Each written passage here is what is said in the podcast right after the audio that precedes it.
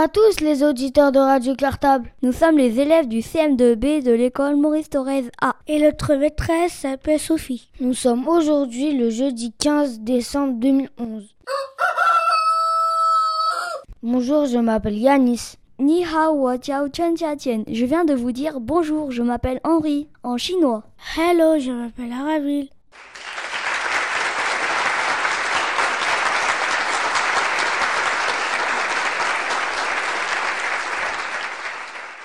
Voici le sommaire de l'émission d'aujourd'hui.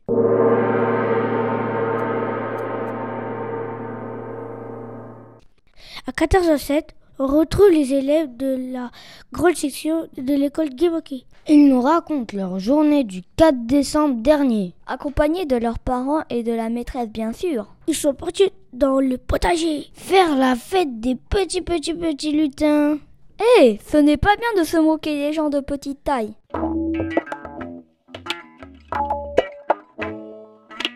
À 14h13, on retrouve Parole d'enfant. Les élèves du CE1A de l'école Maurice Thorez A Ou pas de l'amour.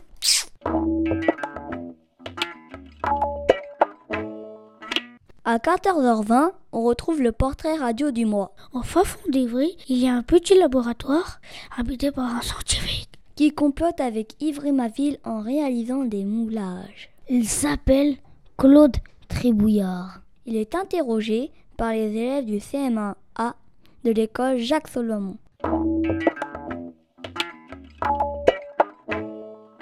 À 14h33, on retrouve la boîte de jeu de Radio Cartable.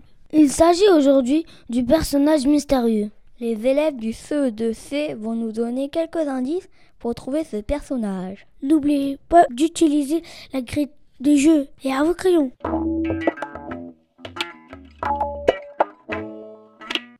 Pollen Apiculteur Mais qu'est-ce que c'est? Eh bien, le meilleur moyen d'en connaître plus sur le sujet, C'est d'écouter le deuxième reportage dans mon. Pour tout connaître sur les abeilles. N'oubliez pas d'utiliser la grille de jeu.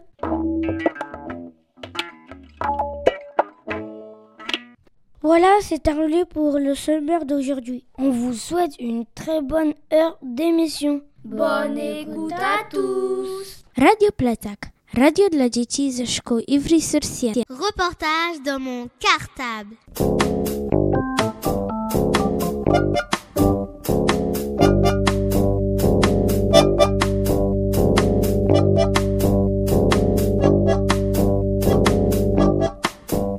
Reportage dans mon cartable. Bonjour, nous sommes les élèves de la classe d'Adèle. On est les moyens et les grandes de l'école d'Imoquet.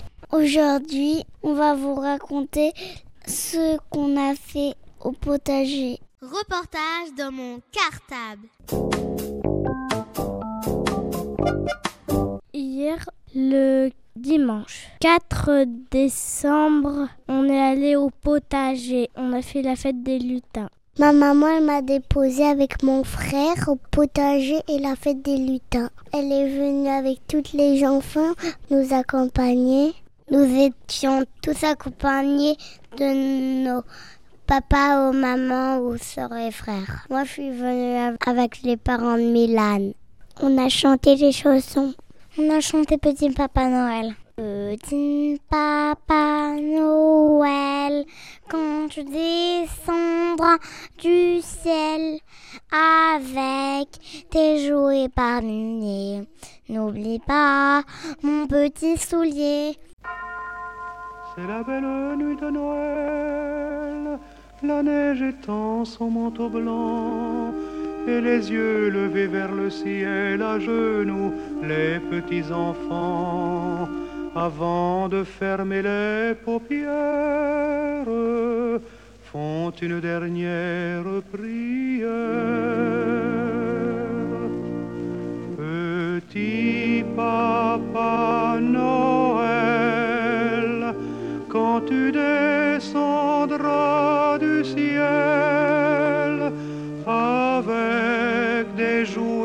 milliers, n'oublie pas mon petit soulier. Mais avant de partir, il faudra bien te couvrir. Dehors, tu vas avoir si froid. C'est un peu à cause de moi. Il me tarde tant que le jour se lève pour voir si tu m'as apporté tous les beaux joujoux que je vois en rêve et que je t'ai commandé.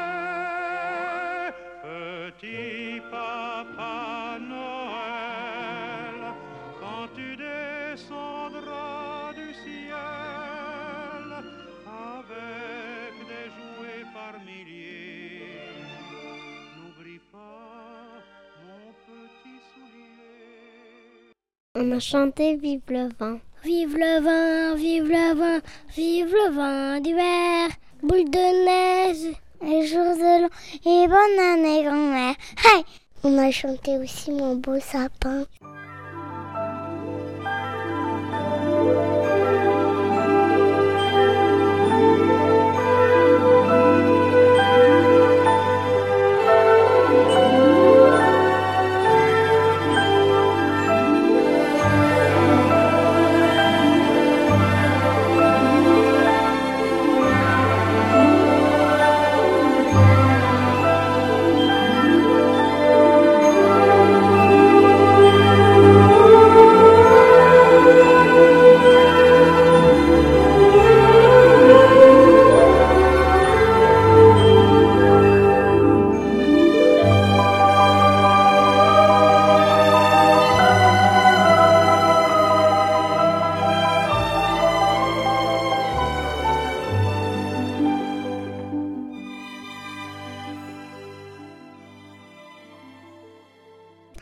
Des lutins, avec deux monsieur et une madame qui nous ont raconté des histoires de Noël. Les enfants ont bu du chocolat chaud. Moi, j'aime bien le chocolat chaud. Les adultes buvaient du vin chaud. On a mangé du chocolat et des bonbons. Miam, miam. On était habillés en lutin. On avait un chapeau sur la tête et on tenait un photophore avec une bougie allumée. Moi, j'ai bien aimé comme avait de monsieur et une madame qui racontaient des histoires. On a bien joué. Il y avait des gens avec des chapeaux qui s'allumaient. On a tout aimé. Comme il faisait froid, il y avait un grand feu pour se réchauffer. Il y avait aussi des étoiles et des décorations. Reportage dans mon cartable. Voilà, c'est fini. On vous dit à bientôt sur Radio Cartable. Thank you.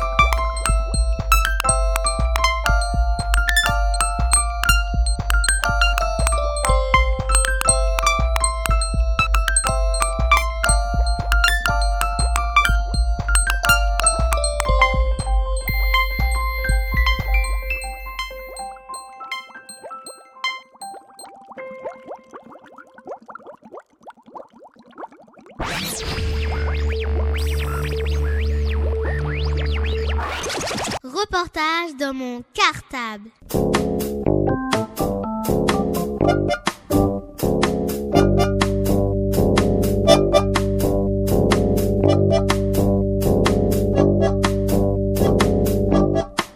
Reportage dans mon cartable. Bonjour à tous les auditeurs de Radio Cartable. Nous sommes les CE1A de l'école Torres A. Notre maîtresse s'appelle Corinne. Dans la classe, on discute de sujets très différents. Aujourd'hui, nous nous sommes demandé qu'est-ce que c'est être amoureux? Bonne écoute à tous. Reportage dans mon cartable. Moi, pour moi, être amoureux, ça prouve plus de sentiments que le sentiment d'un ami. Quand il se fait mal, on a peur. Pour un amoureux, c'est qu'on a envie de rester avec lui, c'est qu'on l'aime. Les parents et les enfants, c'est pas pareil parce que les enfants, ils peuvent pas s'embrasser alors que les parents, ils peuvent parce qu'ils sont encore petits. Quand on a un amoureux qui part, en fait, quand il part et qu'on peut plus le voir, il, est toujours là, il est euh, quelque part dans la tête. On peut toujours y penser. Pour moi, être amoureux, c'est par exemple, en fait, les filles aiment bien les garçons parce qu'en fait, je suis sûre parce qu'ils aiment, parce qu'ils sont mignons.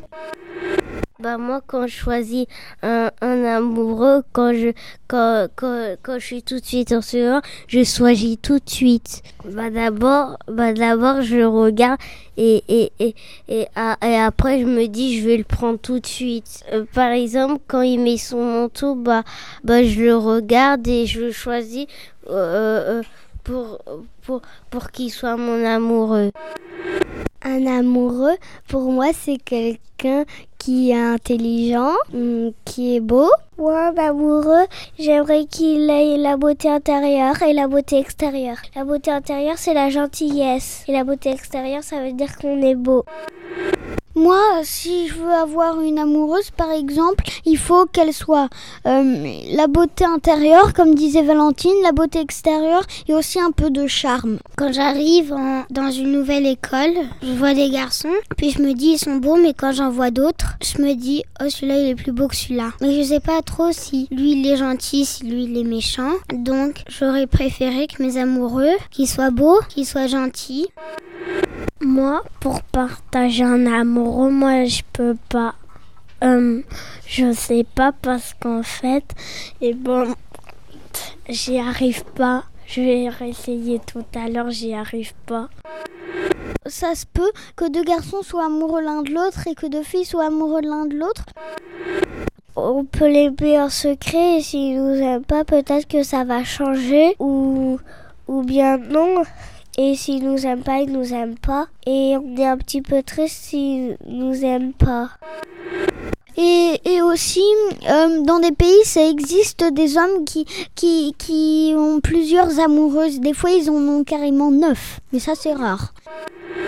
Quand on sent qu'on est amoureux, on sent un peu bizarre et j'ai un peu peur aussi. Je suis amoureux d'une autre fille et pas de moi. Moi, pour qu'une fille est amoureuse de moi pour avoir la même âge, où tu sors avec elle, tu joues avec elle et tu, et tu fais du sport avec elle et c'est tout pour les moments.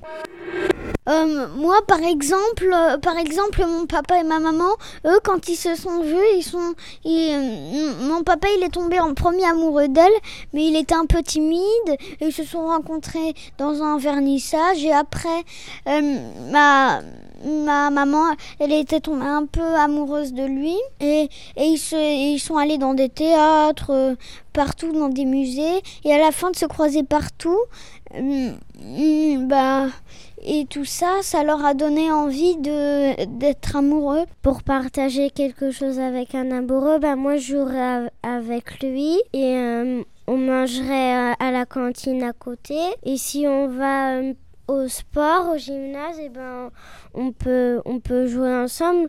Dès qu'on a fini de faire un jeu. Et bah il y en a. Et bah ils sont, en fait et bah ils sont pauvres, ils ont pas beau, ils ont rien.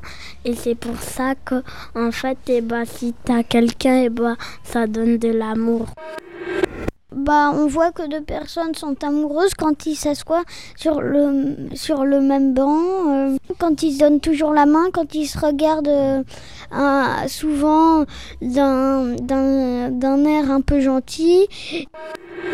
Et bah, par exemple, si j'étais grande et que j'avais un amoureux, et bah, je, ferais des promenades avec lui et je et j'irais boire un café avec lui. Et ben moi, quand je suis amoureuse, j'ai pas envie de trop le dire parce qu'après si je le dis, et ben il y a d'autres personnes qui vont rapporter.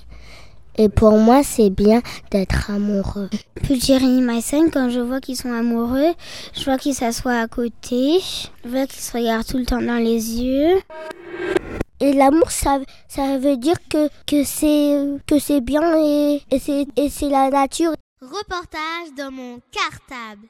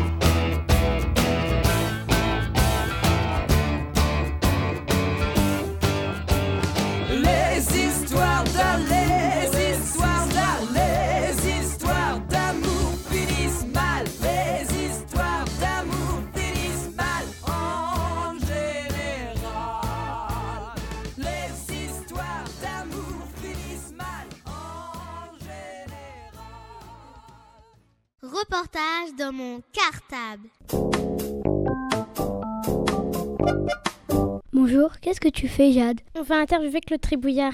Mais c'est qui Claude Tribouillard C'est un mouleur de pièces archéologiques comme industriel. Et ça consiste en quoi Il réalise des copies et des empreintes de toutes sortes de pièces. Il a même mis au point une technique utilisant un silicone offrant une précision de 0,002 à 0,005 mm. Et cela lui a permis de réaliser une première mondiale, le moulage le plus fidèle au monde. Il a aussi fait des copies de tchiki et de pétroglyphes. Des tchiki et des pétroglyphes C'est quoi ça?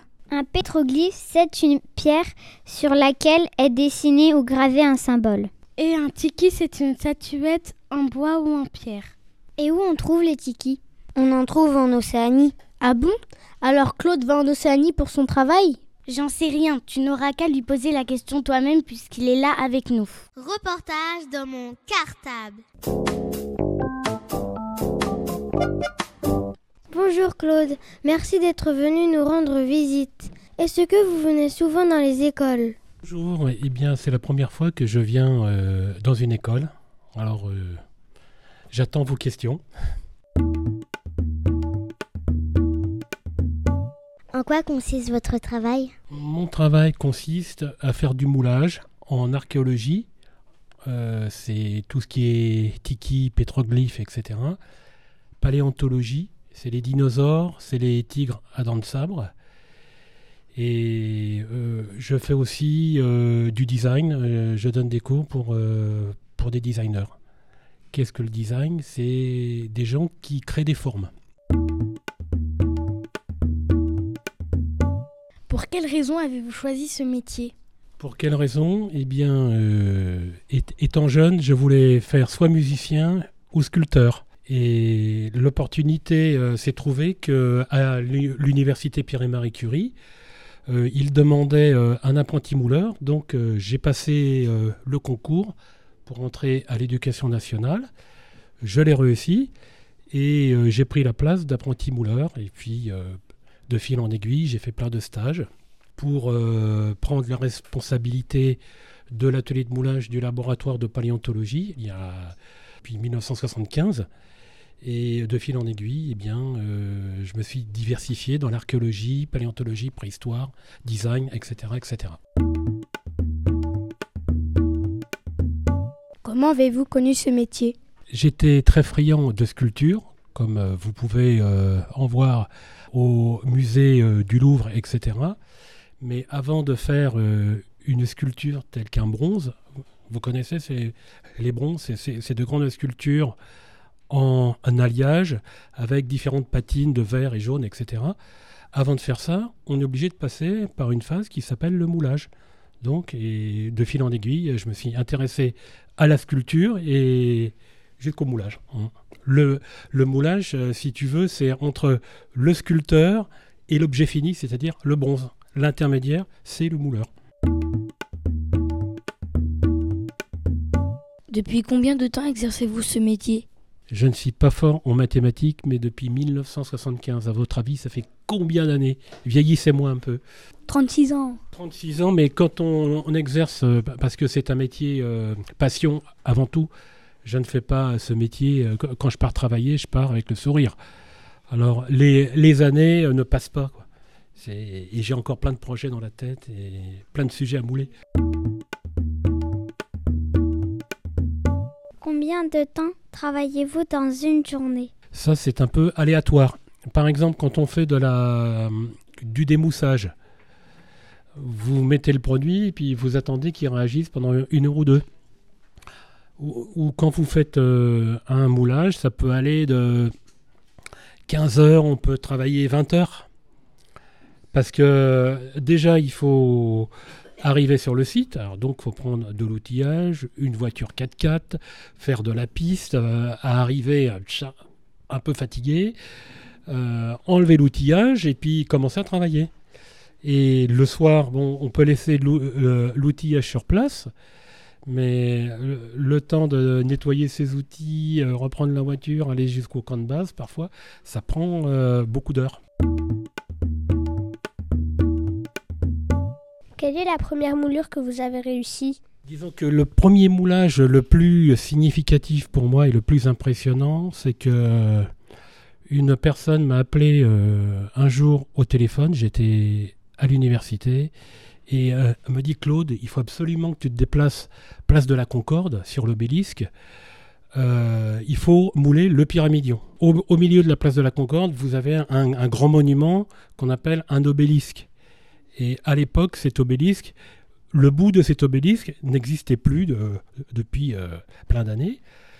Et lors euh, d'une année euh, France-Égypte, c'était à l'époque de, François Mitterrand, eh bien, François Mitterrand a voulu redonner la signification de cet obélisque, c'est-à-dire y mettre un chapeau doré qui symbolisait le culte solaire. Donc, et pour faire le chapeau, il faut aller mouler tout en haut. Et euh, quelques heures après, je suis arrivé sur l'obélisque et j'ai pris l'empreinte avec le silicone que vous voyez là. Hein, et puis avec une coque en plate, etc. Et ça a vraiment été euh, hyper impressionnant pour moi. Quoi. Parce que, disons que deux heures avant, je ne, savais pas que je, que je suis en train de d'être place de la Concorde, en train de bouler l'obélisque. Que, euh, bon, euh, tout le monde voit l'obélisque, tout le monde passe devant. Alors quand je passe devant, parfois, je me dis, tiens, j'ai jeté une petite pierre à l'édifice. C'est rigolo. Qu'est-ce qui vous plaît dans votre travail? Ce qui me plaît dans mon travail, c'est la variété, car on fait jamais deux fois la même chose. Vous voyez ici, vous avez un tiki, vous avez un tigre à dents de sabre et un crâne complet de crocodile. On fait jamais, jamais deux fois la même chose. Et à chaque fois, il y a un grand stress parce que généralement, le, quand l'archéologue trouve euh, une pièce qu'il a envie de faire mouler, il a envie de la faire partager et ce sont des pièces uniques au monde. Donc déjà, il ne euh, faut pas se tromper, faut pas casser, il faut être sûr de sa technique et sûr de réussir. Vous, imaginez, euh, ce crâne de crocodile a été trouvé, par exemple, hein, en Normandie, il y a 150 millions d'années. Alors quand le paléontologue trouve ça, il en trouve une dans sa vie. Donc euh, il faut absolument euh, faire très attention, il faut la consolider, il faut faire le moule, il faut faire la copie, il faut restituer la même couleur que l'original. Donc il y a un très très grand stress qu'il faut savoir gérer. Et c'est ce qui fait l'attrait de ce métier justement. Et quand vous ratez euh, une de vos sculptures, vous recommencez? C'est une bonne question, car dans ce genre de métier, quand on fait de l'archéologie, paléontologie et préhistoire, la pièce est originale. Il n'y a qu'une pièce. On n'a pas le droit à l'erreur. On ne peut pas recommencer. Tu imagines, tu vas mouler un crâne d'un premier homme. Il n'y en a qu'un dans le monde. Tu, tu tu peux le casser, le moule peut se casser avec l'original à l'intérieur. C'est dramatique. Pour moi, c'est dramatique. Et c'est toute la carrière du chercheur qui est, qui est fichue. Donc, on n'a pas le droit à l'erreur. On ne peut pas recommencer deux fois. Donc, c'est, euh, on est toujours sur la corde raide. Quel est votre moulage préféré? Mon moulage préféré actuellement, ce sont les tikis. Et pourquoi les tikis? Parce que là, je, reviens euh, de Polynésie. Et pourquoi préférer? Parce qu'il m'a porté chance. Parce que ça, euh, symbolise, en fait, le, les dieux. En fait. Et il m'est arrivé euh, un, petit accident. Je suis tombé en, fin de mission sur une épaule. Hein, et je me, suis démis des muscles, etc. Donc euh, je me suis fait opérer et lors de cette opération, on s'est aperçu que j'avais une petite anomalie cardiaque. Le cœur battait mal, j'avais des courts-circuits dans le cœur. Donc j'ai été opéré, tout s'est bien passé. Et une fois que cette opération a été terminée, le chirurgien m'a dit euh, l'anomalie que vous aviez au cœur était mortelle, vous auriez pu mourir à n'importe quel moment du jour ou de la nuit. Alors si je n'avais pas été en Polynésie, si je n'avais pas moulé ces tikis ou ces pétroglyphes, je, je ne serais certainement pas tombé, il n'y aurait pas eu d'opération, etc. Donc je peux dire aujourd'hui que mon meilleur souvenir et mes sauveurs, ce sont les tikis et la Polynésie. Aimez-vous voyager un peu partout dans le monde? Voyager, oui, c'est un métier qui fait voir plein de choses. Euh, hormis la France, il y a eu euh, le Niger, le désert du Ténéré. Vous avez euh, être parmi les Touaregs pendant 5-6 semaines. Et vous imaginez un désert de sable, et au centre de ce désert, vous avez une montagne qui surgit, qui fait plusieurs centaines de mètres de haut. C'est fantastique. Et après ça, vous pouvez aller euh, en Polynésie. Euh, je suis allé aussi, euh, comment dirais-je, en Thaïlande, à mouler des dinosaures. on peut aller un petit peu partout et c'est ce qui fait le, le petit plus du métier. En quoi consistait votre collaboration avec les policiers? En plus de faire de euh, des moulages comme celui-là, hein, ceci, euh, je donne des cours dans le cadre de la formation permanente de l'université. Et j'ai eu euh, affaire au service de police balistique. Balistique, ce sont des gens qui, qui vont mesurer l'impact des balles hein, sur, sur une victime ou sur un plafond, etc. Et ils sont venus apprendre les techniques de moulage pour euh, pour mouler des crânes et pour ensuite tirer dedans. pour voir euh, comment rentre une balle dans le crâne et comment elle en ressort. Alors, elle en ressort pas de la même façon. Cela vous plairait-il de retourner sur l'île Nukuiva? Eh bien oui, figurez-vous que euh, c'est en cours. Si tout va bien, je vais y retourner l'année prochaine. Et là, c'est pour faire encore quelque chose de plus gros, pour soigner, parce que dans le moulage, avant de mouler, parfois on est obligé de soigner la pierre. Et c'est pour aller mouler le plus grand tiki de Polynésie française. Il fait 2 mètres, 2 mètres 75, 2 mètres 76. Et il symbolise le culte des anciens. Merci d'être venu ici aujourd'hui et merci d'avoir répondu à nos questions. Merci beaucoup et j'étais ravi de, de partager euh, ma passion avec vous.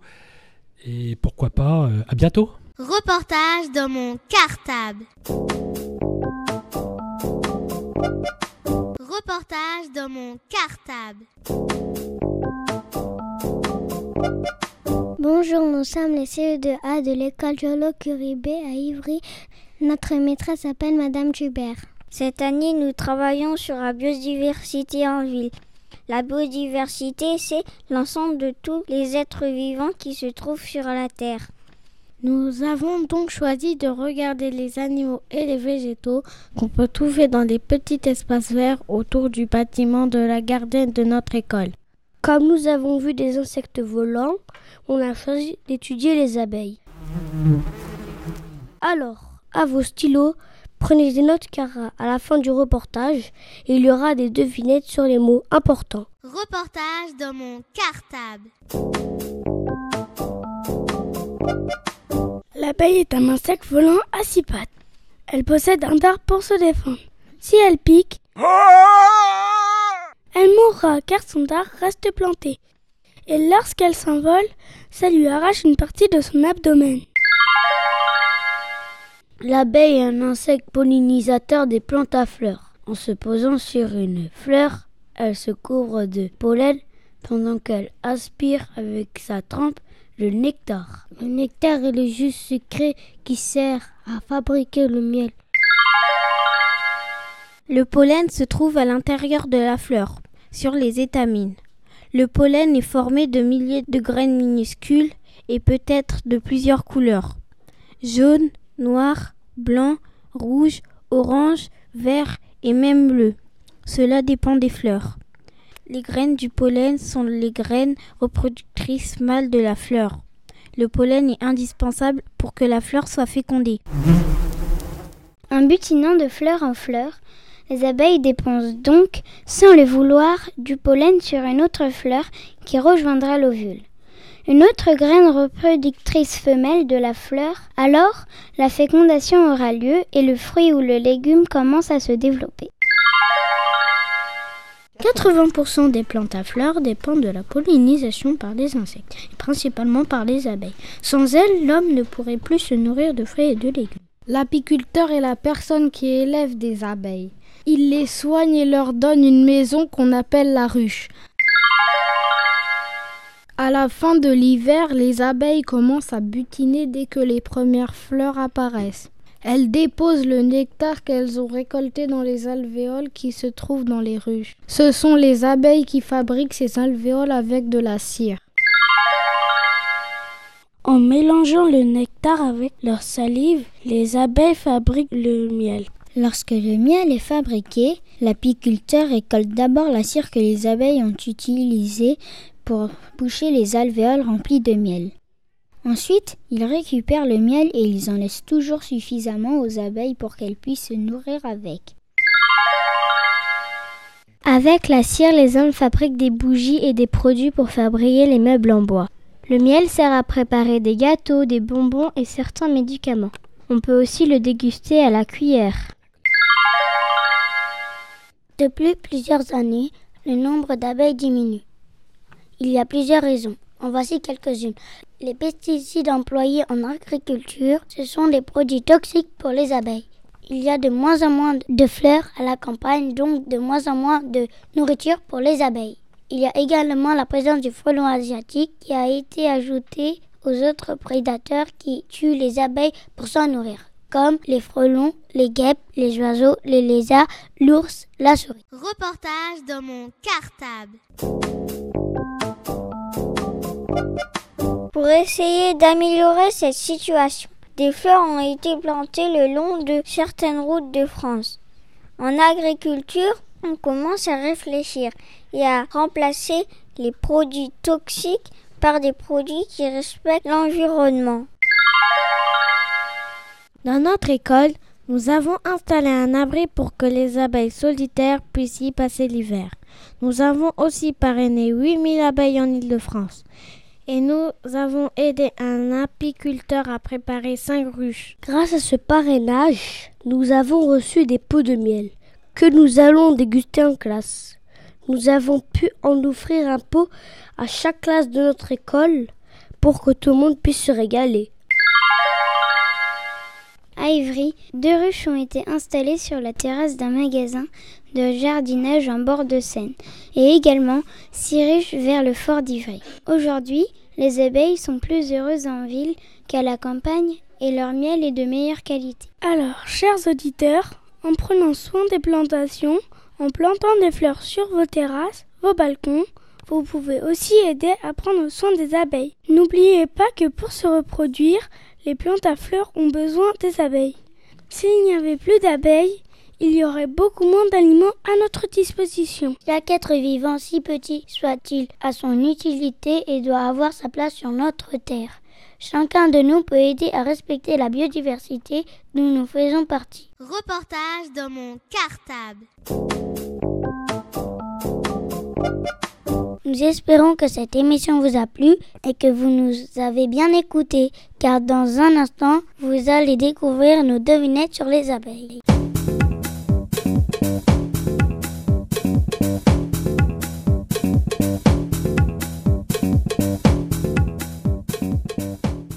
Voilà, c'est terminé pour notre émission d'aujourd'hui. On espère que ça vous a plu. On vous souhaite de très bonnes vacances. On espère que vous allez bien vous reposer. Nous, on se donne rendez-vous le jeudi 5 de janvier 2012. On fêtera la nouvelle année sur Radio Catal. Bonnes vacances à tous